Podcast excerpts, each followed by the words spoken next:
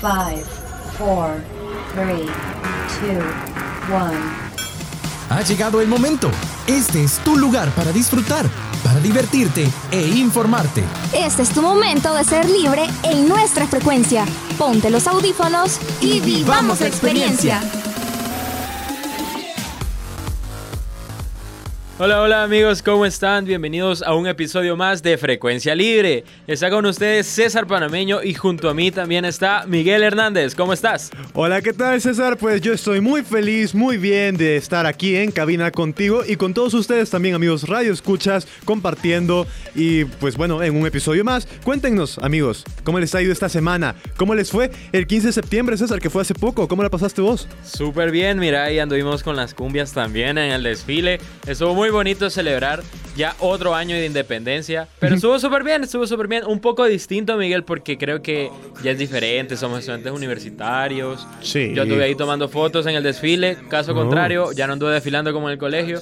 ¿Cómo te fue a ti? Sí, pues mira César, lo que vos decís es, es cierto, porque pues bueno, cuando uno está en el colegio, tiene, creo yo, una percepción distinta del 15 de septiembre, ¿no? Porque, pues bueno, antes, claro, en el colegio te ponían a desfilar, de repente estabas ahí a las 7 de la mañana, probablemente sin haber desayunado, parado eh, bajo el sol, con una bandera, y pues bueno, hoy estas cosas ya no se hacen, en un entorno adulto, en un entorno universitario, pero pues igual es muy importante siempre conmemorar y reflexionar acerca de lo que implica el proceso de independencia, no solo digamos en nuestro en nuestro país, sino a nivel también regional, ya que pues recordemos que es compartimos fecha de independencia con los otros países centroamericanos. Definitivamente, Miguel, pero vamos a entrar de lleno ya a nuestro programa. Y déjame contarte que tenemos nuestra primera sección, algo que a mí me tocó mucho en la infancia. No sé si vos en algún momento viste alguna película del estudio Ghibli.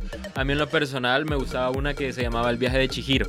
Pues mira, César, antes que nada, vamos a dejar en el tintero el tema de la independencia porque lo retomaremos más adelante. Spoiler, es mini spoiler, pero bueno.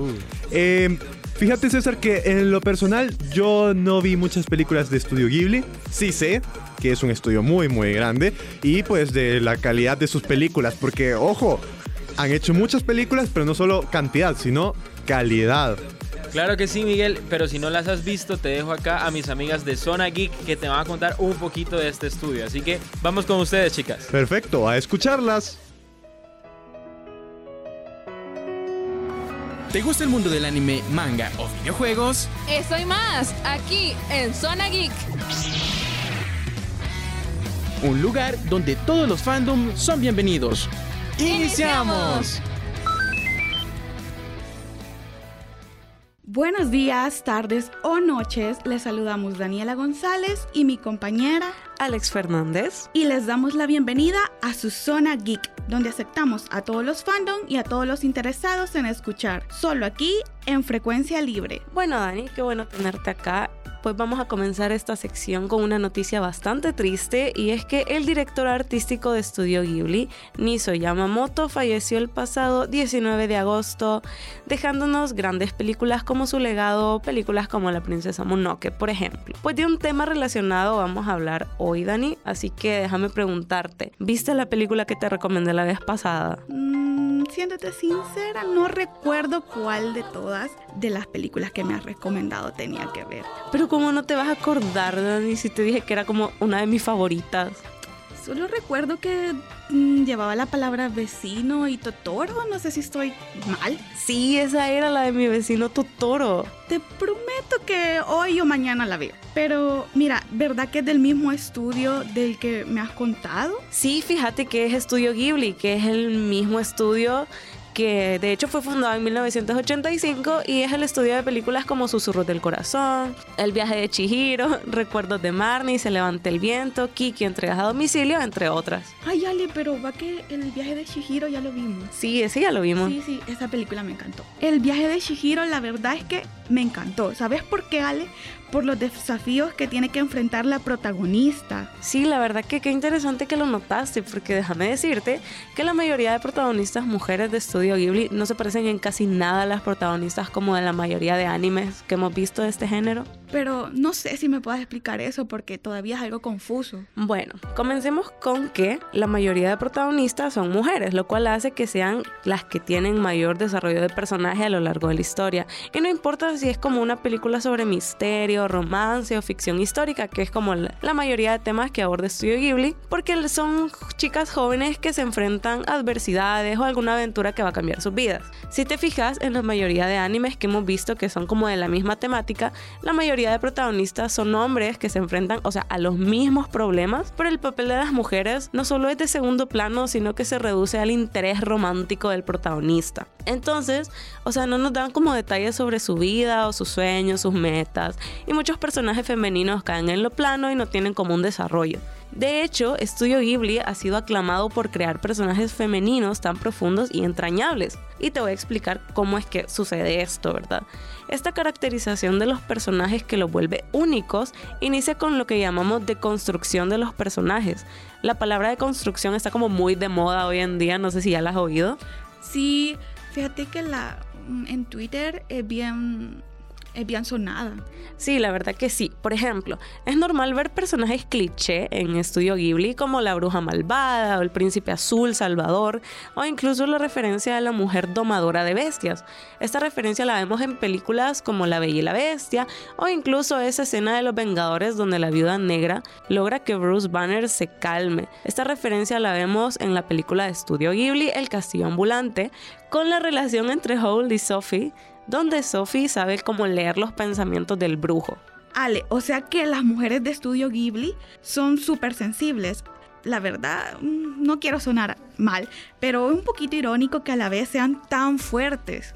Eso es un punto interesante ya que nosotros, el público, normalmente creemos que las personas fuertes, y en especial las mujeres fuertes, no deben mostrar sus emociones porque lo consideramos una debilidad. Pero Studio Ghibli logra reflejar los sentimientos y las emociones de una manera en la que vos te puedas identificar, tanto en los momentos más emocionales como en los que la protagonista tiene que ser fría, entre comillas. O sea, Ale, déjame, te explico lo que, lo que entendí. Me estás diciendo que las mujeres de estudio Ghibli se parecen a nosotras, las mujeres de la vida real.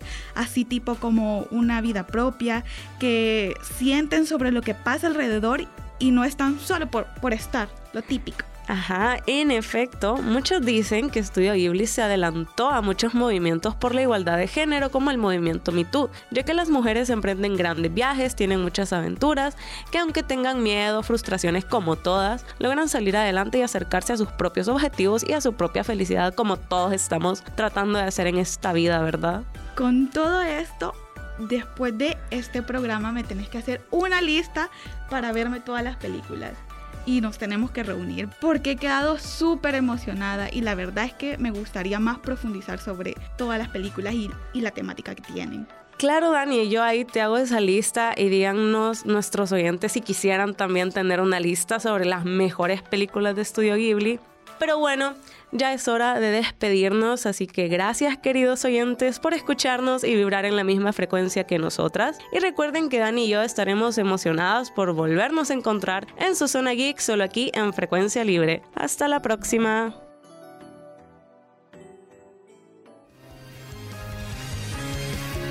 Zona Geek, un lugar para todos los gustos. ¡Hasta, la próxima!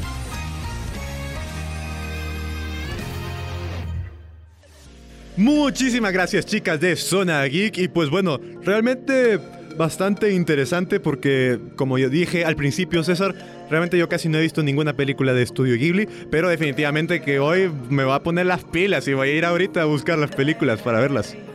Claro que sí, muchas gracias chicas, de verdad es una información muy importante y como les digo a mí me tocó en la infancia. Pero Miguel, otra vez la mano en el pecho, entramos de lleno de nuevo a la independencia en lo que no sabías en un minuto. Y contanos Miguel, ¿de qué nos vas a hablar? Así es, pues mira César, dejemos volar nuestra imaginación por un momento y pensemos en nuestros símbolos patrios, en la independencia salvadoreña y en nuestra hermosa bandera, que no sé si te has dado cuenta, pero se parece a la bandera de Honduras y también a la bandera de Nicaragua. Pues bueno, vamos a descubrirlo. ¿Te parece?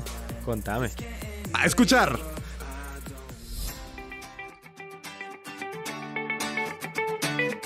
Hola, hola, Radio Escuchas. Bienvenidos a Lo que no sabías en un minuto. Yo soy Miguel Hernández y el día de hoy me acompaña Pao. ¿Qué tal, Pao? ¿Cómo estás? Hola amigos Radio Escuchas, ¿cómo están? Yo me encuentro súper bien, Miguel. Y el día de hoy traemos un tema relacionado con uno de nuestros símbolos patrios. Así es, Pao. ¿Sabías por qué las banderas de Centroamérica se parecen entre sí? Pues aquí tenemos la respuesta en un minuto. Como ya sabemos, los países centroamericanos se independizaron de la corona española en 1821. Después de eso, fueron anexados a México por un breve periodo de dos años, tras los cuales Centroamérica se erigió como un país, pasando a llamarse República Federal de Centroamérica. Esta república se disolvió en 1841 y se conformaron los actuales países centroamericanos. Ahora bien, la bandera de la República Federal de Centroamérica tenía tres franjas horizontales, una blanca al medio y dos celestes arriba y abajo, además de un escudo muy parecido a nuestro escudo salvadoreño. Cuando los países de Centroamérica se separaron y se consolidaron como países independientes, cada uno tomó como base la bandera de República Federal de Centroamérica para crear cada una de sus banderas y es por eso por lo que todas son similares. Impresionante, pero aquí les va otro dato curioso. La bandera de la República Federal de Centroamérica está inspirada en la bandera de Argentina. La historia cuenta que el diseño de la bandera centroamericana estuvo basado en la bandera argentina. Esto en homenaje y agradecimiento a Hipólito Bouchard, un corsario francés que juró lealtad a la causa independentista en Argentina y América, y también a las tropas argentinas que lo acompañaron en varias batallas libradas en Nicaragua y Sonsonat. Yo soy Miguel Hernández. Y yo soy Paula Rogel y esto fue lo que no sabías en, un, minuto. Hasta, la próxima.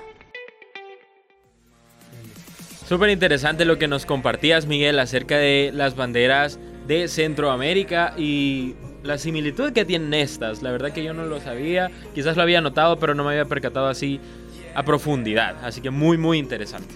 Sí, definitivamente César, las banderas son uno de los aspectos más importantes en la identidad de cada país y pues definitivamente yo creo que es un detalle que muchos saben, que todos se habrán dado cuenta incluso en algún momento, pero que pues no solemos reflexionar a fondo.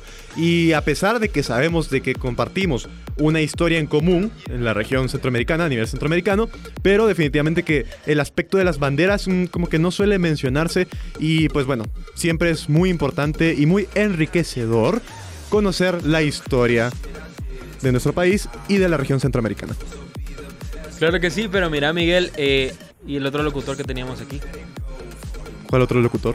Es que yo sentí que había alguien aquí apoyándonos, como un tercer hombre. Fíjate, men, que a mí me pasó, pero hace ratito yo estaba, fíjate ahí con mi carrito, se me quedó y de repente yo sentí que alguien me estaba empujando ahí el carro ayudándome a llegar hasta el parqueo de la U. Qué raro, pero bueno, vamos a hablar un poquito del tercer hombre, eso nos van a contar los chicos de XD en esta sección que traemos para ustedes. Ahí ustedes, ¿han escuchado sobre el tercer hombre? Hola amigo y amiga, ¿cómo estás? Espero que te encuentres súper bien. Te saludo donde sea que estés ya sea mientras trabajas, estudias, te ejercitas, juegas, comes, como sea que estés. Nos orgullece ser parte de tu día a través de un episodio más de Frecuencia Libre, aquí en tu sección XD. En esta sección somos amantes de las ideas alucinantes, situaciones hipotéticas y todo aquello que se te pueda ocurrir en la madrugada, mientras te bañas o simplemente dejas volar tu imaginación. En este viaje te acompañará quien por su luz brilla no opaca a los demás, Julisa Marín, y voy a tomarme el atrevimiento de robar los próximos 5 minutos de tu tiempo para hablarte del síndrome del tercer hombre o su versión en inglés The Third Man Factor, que te dejará asombrado. En alguna ocasión de la vida te has quedado varado en medio de la nada, perdido, desolado, sin ganas de seguir y de repente aparece una persona que te anima a que continúes? ¿Sí? ¿No? Nunca lo sabremos. Nah, bromas. Probablemente a ti no te ha pasado, pero seguramente a otras personas sí y aseguran haber recibido apoyo de alguien más. Pero cuando los guardavidas aparecen, se percatan de que no hay una tercera persona. De ese misterio les voy a contar. En esta sección no vale el aburrimiento. Importan las ganas de volar tu imaginación. Estamos a punto de entrar al mundo del extremo. Contigo superaremos cualquier barrera. Ven con nosotros a la dimensión extrema. El misterio que la medicina no puede explicar. El síndrome del tercer hombre. ¿Qué es? Es un fenómeno psicológico que ocurre en una situación de peligro, soledad, estrés, en un punto de vida o muerte, donde las fuerzas no alcanzan y si no siguen con la ruta, podrían incluso quedar varados, perdidos, sin aliento y sin alguien que de verdad los auxilie.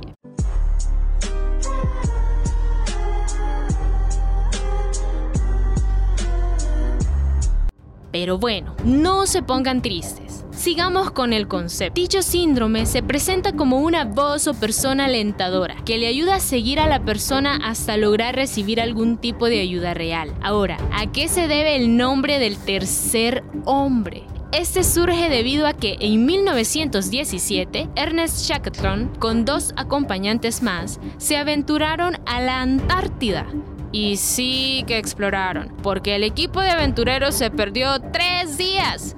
No contaban con comida ni agua. Ahora imagínense la fatiga de haber caminado tanto. De la nada, Ernest, aparte de sus dos compañeros, ve que aparece una tercera persona que sabe cómo llegar a donde ellos querían ir, a una estación ballenera británica. Yo te conozco. Pero escuchen esto. Tras una exhaustiva investigación, se concluyó que este hombre nunca existió y que más bien era un espejismo de parte de Ernest, es decir, que él generó con su mente. Otras personas que han tenido experiencias similares afirman haber sentido incluso un empujón, palmadas de ánimo, escuchar una voz, pero no solo eso, sino que hasta tener una conversación, sentirse apoyados, con un poco más de seguridad y que éstas se sentían realmente fuertes. Dicen algunas fuentes de internet, porque yo pues no puedo asegurar todo con totalidad, que quienes pueden tender a sufrir este síndrome son los alpinistas y navegantes, ya que ellos suelen explorar con frecuencia territorios o lugares extremos. Cabe recalcar que el síndrome usualmente ocurre a una sola persona o un reducido grupo de personas que llegan a perderse. Más vale que no nos perdamos. No hay ningún estudio que lo demuestre, pero algunos científicos lo acreditan de que se trata de un mecanismo de defensa.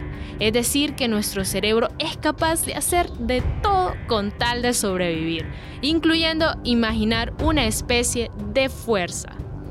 Espíritu que realmente no existe, pero que le permitirá permanecer con vida y el resto de científicos creen que esto sucede por la falta de oxígeno en las alturas, ya que la combinación de este con una situación estresante puede llevar al cerebro a ver cosas extraordinarias y personas que no son reales.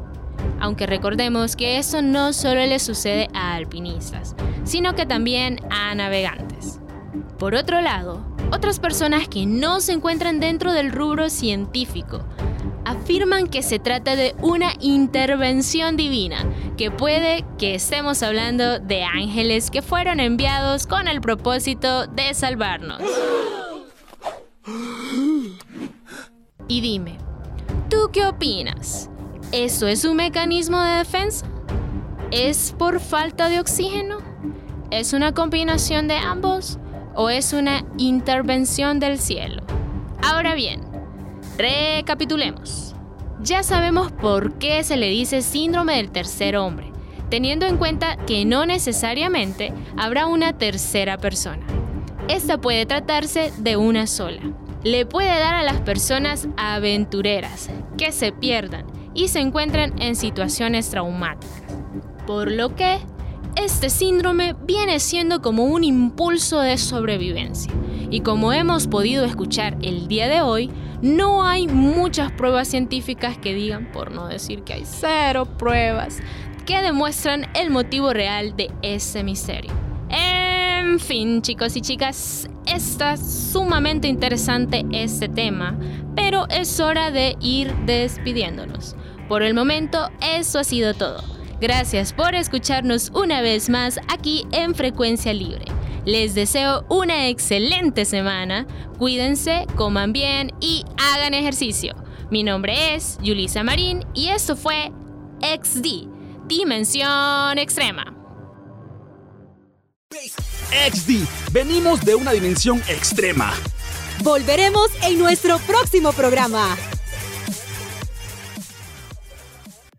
Miguel, qué interesante estuvo este tema. De verdad que de XD yo no me lo esperaba.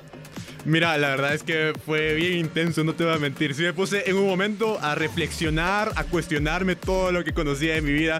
Y pues bueno, definitivamente que es un tema, bueno, muchas gracias a los chicos de XD.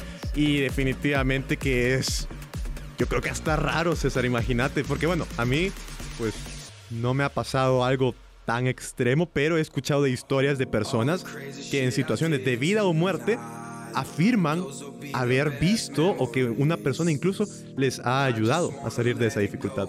Claro que sí, generalmente lo toman como entes o seres celestiales que lo ayudan, pero muy chivo como lo aclararon, me gustó bastante. Cómo nos contaron esa historia. Al principio me dio miedito, les confieso. Sí. Pero estuvo súper bien, estuvo súper bien. Y Miguel, ¿cuál es la siguiente sección? Pues mira, César, bien interesante porque vamos a pasar de un tema a otro, bien distinto, bien radical. Así A ver, a ver, a ver. como precisamente el tema que vamos a hablar, porque vos fuiste a ver Barbie, Y la verdad que sí. De rosado. ok, y fuiste a ver Oppenheimer. Esa no. Mm, Todavía no la he visto. Ok, pues es que precisamente de eso vamos a hablar, César. Del El fenómeno Barbenheimer. Así es. Y definitivamente es un fenómeno que se hizo muy viral y yo creo que muchos, por no decir todos, habrán visto por lo menos una de esas dos películas. Sí, definitivamente que sí. El marketing que hicieron estas dos películas fue fenomenal, la verdad que me gustó bastante. Pero ¿quiénes traen esta sección? Pues bueno, nada más y nada menos que nuestro nuevo compañero de Musas. A escucharlo.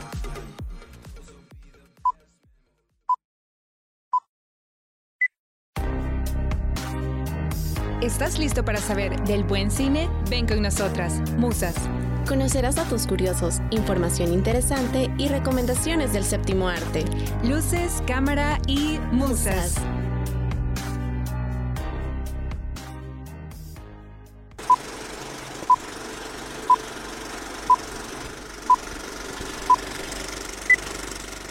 Hola, hola, buenos días, tardes y noches, queridos cinéfilos, a todos los presentes que están de Radio Escuchas en nuestra sección Musas. Soy su querido amigo Mario Castro y el día de hoy pues tenemos una nueva voz muy especial para mi maravillosa compañía. Pues les presento a mi buen amigo Aarón. Aarón, ¿qué tal? ¿Cómo estás? Bienvenido.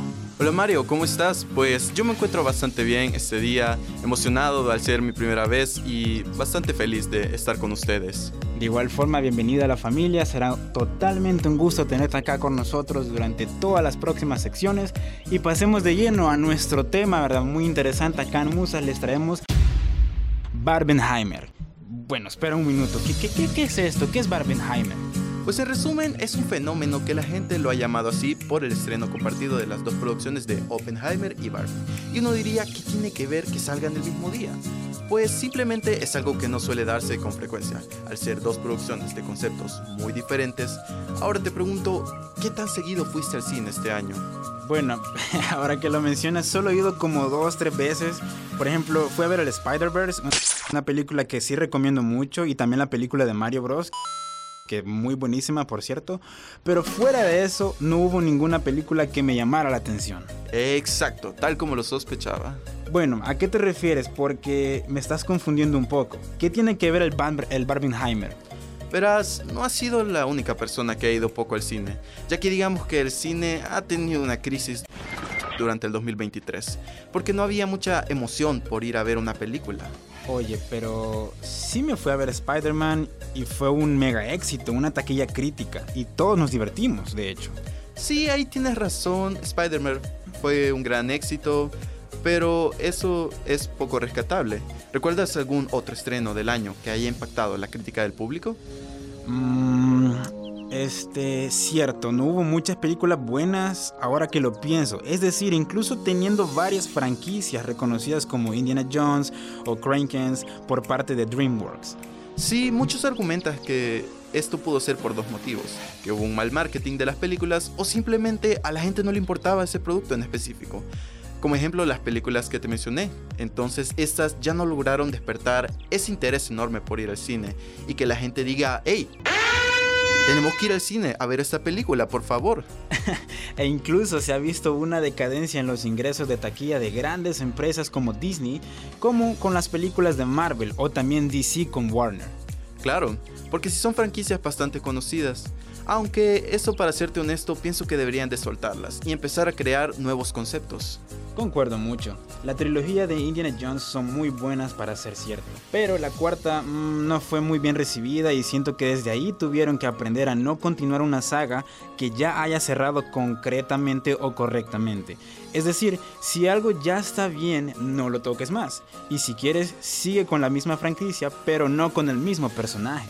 Sí, creo que el primer personaje que se me ocurre que sí siguió lo que mencionas eh, son las películas de Creed con Sylvester Stallone que sí siguió como Rocky, pero se sintió bien, eh, ya que se, eh, él era un entrenador y no un boxeador. Entonces me gusta que busquen otra cosa. Aunque, sabes, siento que otra cosa que ha, ha causado una gran decadencia en el cine este año son los servicios en streaming. Y en efecto, desde la pandemia, por obvias razones, la gente empezó a ver los estrenos en servicios de streaming. Pero ¿sabes algo? Eh, lo que más he notado es que recientemente las películas se estrenan muy rápido en los servicios de streaming. Por ejemplo, siento que la película de Flash salió hace poco y se tardó alrededor de, ¿qué? Un mes y medio para estar en HBO Max. Exacto. Recuerdo que antes para las películas se tardaban unos 6 meses o un poco más para que estuvieran disponibles en la televisión o bueno, en los servicios de streaming. Pero bueno, volviendo al tema, explícame, eh, hablemos más del tal Barbieheimer. Pues como te decía, esto hizo que la gente volviese al cine, incluso Barbie llegó a romper récords en ventas en taquilla en su día de estreno con 70 millones de dólares en la inauguración. Eso sí, rompió el récord en Estados Unidos de este año. Hay que recalcar también que el marketing que se le ha dado eh, a las películas y al mismo tiempo a los propios fans han logrado promocionarlas, ya sea por videos cortos en las redes sociales o diferentes medios hablando del fenómeno. Bueno, lo único que me pone a pensar lo que estás mencionando, Aaron, es la gente que fue vestida de la temática según la película que iban a ver. Fue un gran momento, se resumiría que todo fue gracias al Internet. Warner y Universal han hecho un buen trabajo en ese aspecto. Aunque claro, Warner no trata todas las películas con el cariño que se le dio a Barbie. ¿Por qué dices eso? ¿Quiere decir que a una película no le dieron marketing? Así es, hablamos de Blue Beetle, la cual todo lo que tuvo fue un trailer. Luego de eso nos hicieron mayores campañas para promocionar la película. Supongo que todo el presupuesto se fue en Barbie. Bueno, Blue Beetle es un poco irónico que a la película que no le dieron casi nada de marketing fue el que en el internet le dio un gran empujón, ¿sabes? La gente hacía memes, publicaciones aleatorias haciendo referencia a la fecha de estreno e incluso haciendo marketing no oficial que se veían bastante bien para ser cierto. Es bastante sorprendente lo que puede hacer el internet completo cuando se lo propone. Y mírala, le fue muy bien en la crítica en su primera semana. claro que sí, eso es totalmente verdad, Aaron. Pero ya veremos qué nos tiene preparado el cine en lo que queda del 2023. Así que queridos cinéfilos, eh, amigos de Musas, pues así terminamos en esta ocasión nuestra sección. Espero que la hayan pasado muy bien con nosotros y nos veremos hasta en la próxima. Chao. Adiós amigos.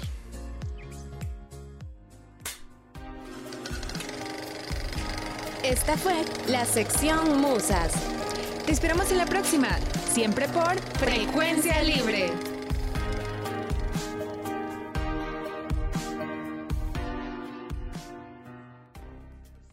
Em, Puedes decir como que algo como que te tocó ver en el cine gente que estaba vestida de rosado por Barbie o de gente y, y yo puedo mencionar a un chero que puede ver las dos el mismo día entonces sí. Súper bien muchas gracias sobre esto Súper bien, muchas gracias por compartirnos de este fenómeno mundial. La verdad que fue bien chivo ver a un montón de personas vestidas de rosado que iban a ver Barbie, otros ahí mero de traje también para ver la otra película. Y Miguel, no sé si vos viste o conociste de alguien que haya visto las dos películas en un día. Pues precisamente César, yo tuve un, bueno, tengo, mejor dicho, un compañero, un amigo muy cercano mío, que pues fue a ver Barbie a las, déjame recordar, creo que fue a la una y media de la tarde, no recuerdo, pero entró a ver Barbie con su novia, vio la película, después fue a comer y a las 7 volvió a entrar al cine, se cambió, llevó su traje y fue a ver Oppenheimer también con su novia. Salió bien noche, ¿verdad? Pero él dice que valió la pena definitivamente. Súper bien, sí, de verdad que fue algo que a muchas de las personas les, les, gustó, lo disfrutaron y como tú decías, creo que compartían las dos partes, ¿no? Con tu novia y después ya verla, así algo más que nos gusta a nosotros. Sí, o también en el caso de las mujeres, quizás fueron a ver también Oppenheimer, después fueron a ver Barbie ellas, pues bueno, para gustos colores y definitivamente que este fenómeno fue muy excepcional porque fueron dos gustos, dos colores tan distintos, pero combinados de una manera tan, tan peculiar que funcionó a la perfección y definitivamente que ha salvado un poco el tema, el problema que está en Hollywood hoy en día. Sí, definitivamente. Pero Miguel, se nos ha acabado el tiempo. No. ni modo. Bueno. pues bueno, ni modo César. Como dice el dicho, todo lo bueno tiene que empezar. O algo así, no recuerdo cómo iba el dicho. Eh, no me hagan caso. El punto es que hemos llegado hasta el final de esta, de esta emisión, de este programa. Muchísimas gracias por acompañarnos y pues bueno, coméntenos qué les ha parecido el programa, qué les gustó, qué no les gustó, qué debemos mejorar. Búsquenos en nuestras redes sociales como Frecuencia Libre y nos estaremos escuchando en próximos episodios. Yo soy Miguel Hernández. Y yo, César Panameño, un gustazo haber estado con ustedes. Cuídense esta semana que vamos a iniciar. Los queremos mucho y los esperamos en redes sociales. Adiós.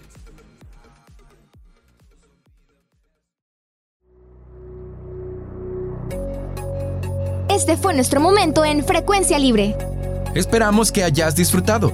Quédate pendiente de nuestra próxima edición. Frecuencia Libre